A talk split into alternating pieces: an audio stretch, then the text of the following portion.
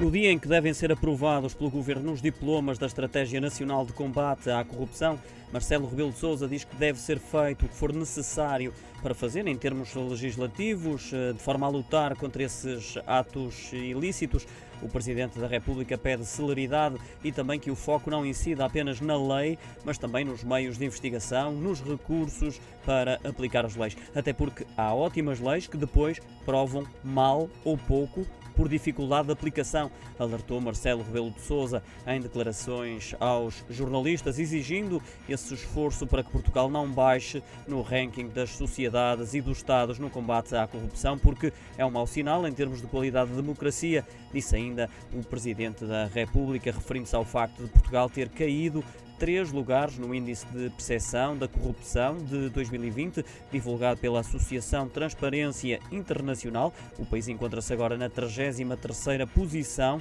depois de ter registado a pontuação mais baixa desde que há registros, ou seja, desde 2012, os 61 pontos, e de se ter fixado 5 pontos abaixo dos valores médios de Europa Ocidental e no conjunto da União Europeia.